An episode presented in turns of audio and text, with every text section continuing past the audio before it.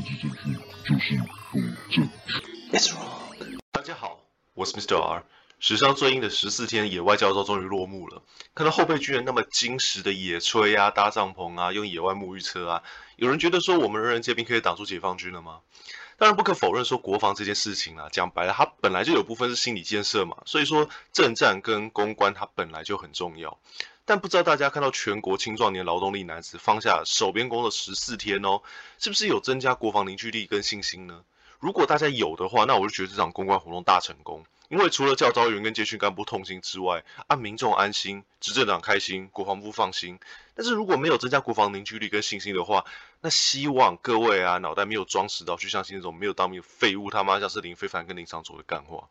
除了说喊说什么国防要靠自己之外，没有任何的贡献。大家应该要知道哦，教招这件事情对国防的实战意义仅止于精神层面吧。这边不是要唱衰国军，因为我自己也不希望我自己的家人被解放军入侵啊。只是当大家没有意识到说十四天呐、啊、去喷 NE 新台币做的教招行为，跟你去烧金纸给神明一样时，大家就会继续浪费资源，继续骗自己。最近有很多人拿乌俄战争来比喻我们教招嘛，就说哎，你看人家哪一个运动选手也回国参战啊，哪边的城市啊也在发武器给民众啊，真的是体现人人皆兵的重要性哎。但是你不需要是军事专家也能明白哦，所谓的后备以及民间战力，基本上功能是提振士气用。讲难听一点，跟义和团差不多同样的功能。实际实战上的用途很尴尬，大家知道吗？首先，这次俄罗斯入侵打的不是一场现代战争哦。二十年前美军入侵伊拉克时，已经使用大量的 EMP 电波、无人机精准轰炸。现在都已经二零二二年了，还在用那边大量人力以及装甲设备入侵，那俄军是在演古装剧吗？那原因可能有两个啦，第一可能是俄军的武器水准他妈就是重质不重量嘛，啊你想要有高科技武器也没有，所以你只能用人海战术。第二是你不想要造成大量的这个基础设备跟民间伤亡，方便傀儡政府统治。所以当俄军打的不是所谓的现代化战争时，所谓的大量反抗人力，包含后备军力才有登场的空间嘛。而且这边跟大家讲个，呃，大家更不喜欢听到一个国外流传的论点，你知道为什么乌克兰要鼓励民众参加参战，甚至发武器吗？讲白了，一个没有受过训练，甚至说是不熟悉训练的人力呀、啊，他在战场上可能造成友军的伤害几率更高呢。比如说，你有可能射到友军嘛，从背后乱射到友军，或者是你在错误位置乱发射，扑入友军的位置。那明知道这些，为什么还要派后备跟民间战力上场呢？好，这边口味有点重。这个有部分比较好、比较极端的说法是说，这是因为啊，要用后备跟民众在前面当常备军的肉盾，因为俄军如果造成大量的民间伤亡，呃，虽然现在已经是了啦，将会是一个公关污点。所以回到台湾，请问今天假设中共打的是场现代化战争，用科技武器封锁台海，然后电磁波瘫痪本岛基础设施，那请问这些教招后备的训练有什么屁用？好，退一步来说好了，若中共啊，他想要跟俄罗斯一样打一场传统的战争嘛，那想要用这个人海登陆，那各位有意识到什么吗？没错，也就是说，当解放军登陆台湾本岛时，也就是这群教招员啊跟陆军所训练的情境，就代表说我们的离岛已经失守，然后基本上我们海空军已经全灭了。好了，但的确呢，呃，解放军也有可能在事先会先空降一些精锐部队来攻击我们重要的据点跟设施。但是后备战力在跟在解放军的海陆空降精锐前的抵抗能力，我是不太看好啦。那我们也不像乌克兰那个幅员那么广大，还有邻近友邦像是波兰，真的被登陆的话，那请问是要撤退到哪里继续抵抗呢？而且这是乌克兰能僵持那么久的一个原因，就是因为他们空军战力还在哦，所以他们没有一直被乱轰炸。如果今天台湾只剩陆军的话，那基本上不到几分钟，我们所有的补给点、重装备跟军事设施都会被轰炸殆尽。所以我真的无法想象，除了公关以外，这次的教招训练情境啊，什么步行十里啊、野战攻势等等，它到底有什么实战的意义？但还好，这次教招还是有意义的哦，因为表面上公关战力点满了嘛，所以十四天尾随的媒体，它记录到国军所有精壮威武的瞬间。但是你知道吗？安排这些密集课程的建制干部啊，然后这些营养满点的餐点啊，哎，题外话，据说十四天啊，他很奇怪的是，外面明明在缺蛋嘛，可是他们教召每天每餐就是从早餐到晚餐，每次都有蛋。然后另外以及说全新在镜头前亮相的漂亮装备，都是从真正的国军战力，也就是志愿役那边剥皮下来的哦。所以各位看到全新的战术头盔、数位迷彩服时，千万不要以为这是我们这国军的标配哦。三月十一号，有位英勇的海陆弟兄写信给我们的总统民意信箱，提到说：“诶，为什么教召员的装备可以是最新的，但是志愿役部队却要使用各种破铜烂铁，什么破掉的军服啦、烂掉的钢盔啦，以及损坏到不知道还能挂什么的战术 S 腰带？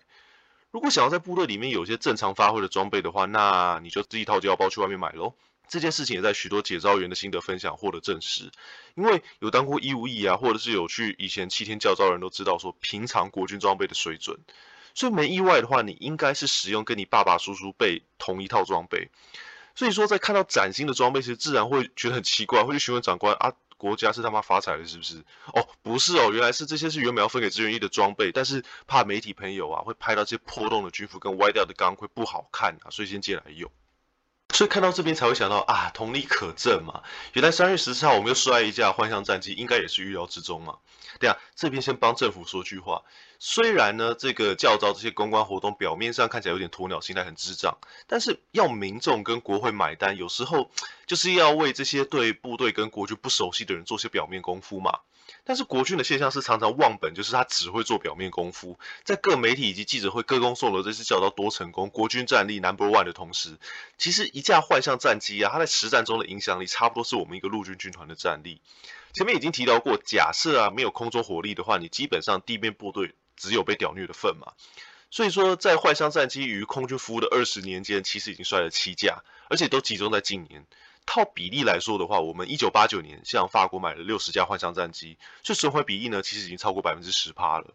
那每摔一次的不应该只是聚焦在说啊飞行员家属的报道以及各界的慰问，是代表说我们基础战力的严重危机。这次战机摔完后，国防部副部长表示说，我们台湾空军的妥善率啊为六成，已经高于全球平均。这边说明一下，他讲的其实不全然是干话，因为虽然我们的这个幻象摔机比率啊为十趴，那你对比这个一般民航机的失事比率为零点零零零零零二趴，看起来很扯，但其实啊，全球其他的幻象战机总体的失事率高达百分之十四趴，所以台湾空军确实是优于标准。可是这边就浮现出另外一个问题啊，他妈当初是谁省他去买幻象战机的？很明显，这个产品经过全世界的数据显示为非常的烂嘛。再者就是国防部副部长提到，幻象战机有优异的性能，执行任务都没有问题，未来也不会有问题。跟他妈放屁啦！你连训练时都这样摔超过十趴，你实战中到底会发挥什么样的作用啊？还是只会成为空中的烟火秀啊？真的是让人怀疑。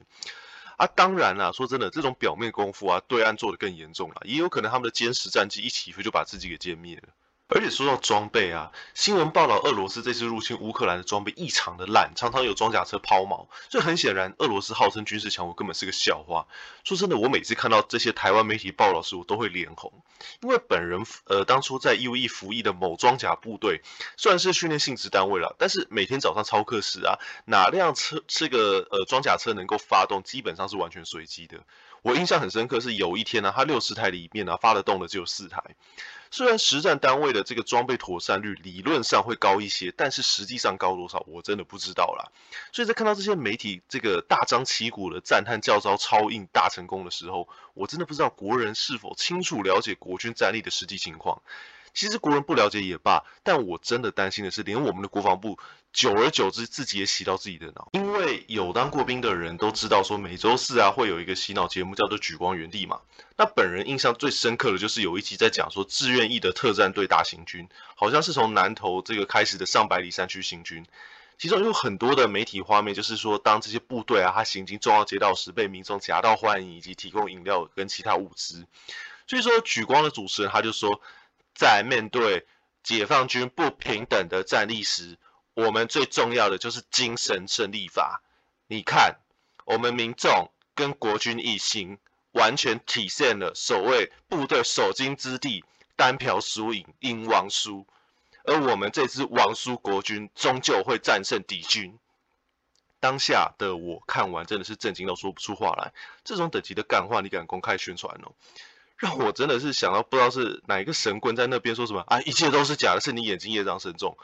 这次教招一个这么严肃的军事训练，让媒体全程跟拍，还在那边灌输国人说什么啊，你看我们有在训练哦，到时候我们会很猛哦，大家不要怕。真的不知道是在想什么。这次教招让大家联想到全民国防一词时，就会想到说以色列他当初力抗中东联军的威猛一样。但这些都只是自我感觉良好而已，不能说观感不重要了。让民众有基础的这个武器训练跟国防知识很重要，而国防这件事情也确实是这个全民的责任。但是后备部队他在实战中的影响力真的不要太欺骗自己耶。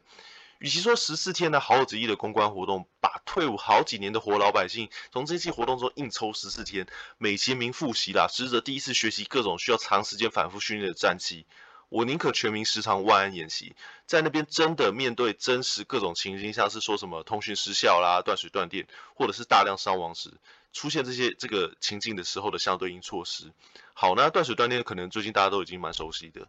所以说看到这次乌克兰的遭遇，我非常心痛。我绝对不希望台湾发生同样的情境，但就因为不希望发生，我们才需要去面对丑陋的现实，去补强真的需要补强的地方，不是吗？好了，这期就到这边，谢谢大家的收听，拜拜。